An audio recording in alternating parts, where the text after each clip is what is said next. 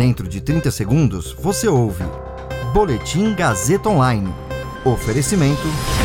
Se você tem muito o que dizer e quer escolher uma profissão para dar voz às suas ideias, a Faculdade Casper Libero é o seu lugar. Jornalismo, publicidade e propaganda, relações públicas, rádio, TV e internet. Todas as possibilidades abertas. Acesse casperlibero.edu.br e conheça as infinitas rotas que o mundo da comunicação oferece. Comunicação é mais do que uma escolha, é um modo de existir. Agora você fica bem informado e atualizado. Está no ar o Boletim Gazeta Online.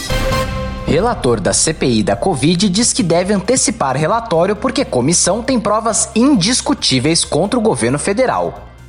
Conselho Nacional de Educação decide que conteúdos do ano letivo de 2021 podem ser concluídos em 2022.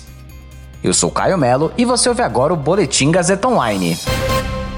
O senador Renan Calheiros, do MDB de Alagoas, relator da CPI da Covid, disse em entrevista à Globo News que deve antecipar a entrega do relatório sobre os trabalhos da comissão. O relatório da CPI da Covid pode ser entregue até a primeira semana de novembro, pois a comissão foi prorrogada por mais 90 dias em julho. Para ser aprovado, o relatório deverá receber o voto favorável da maioria dos membros da CPI. As conclusões da CPI e o relatório aprovado podem ser remetidos ao Ministério Público para o indiciamento de possíveis infratores. Segundo o relator, a CPI da Covid conseguiu provas indiscutíveis da atuação do governo para a promoção do uso da hidroxicloroquina, cuja ineficácia para tratamento da Covid-19 é comprovada cientificamente, e também do incentivo à imunização coletiva pela infecção do vírus. De acordo com Renan, a CPI terá depoimentos mais acalorados durante essa semana. Um deles será o depoimento do deputado Ricardo Barros, do PP do Paraná, líder do governo na Câmara dos Deputados.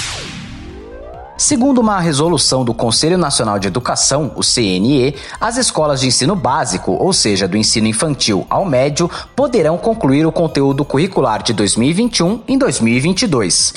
No ensino infantil, o documento dispensa as escolas de cumprir em 2021 os 200 dias obrigatórios de ano letivo e a carga horária mínima de 800 horas, que são exigidas pela Lei de Diretrizes e Bases da Educação. No ensino fundamental e médio, as escolas também estão liberadas do cumprimento dos dias, mas ainda precisam cumprir com a carga horária mínima exigida de 800 horas anuais. A autorização vale para todas as escolas, públicas e privadas. A resolução foi homologada pelo ministro da Educação Milton Ribeiro e por isso já está valendo. Esse boletim contou com suporte técnico de Agnoel Santiago, supervisão técnica de Roberto Vilela, coordenação Renato Tavares, direção da Faculdade Casper Liber e Gazeta Online, Wellington Andrade. Você ouviu Boletim Gazeta Online. Para saber mais, acesse radiogazetaonline.com.br.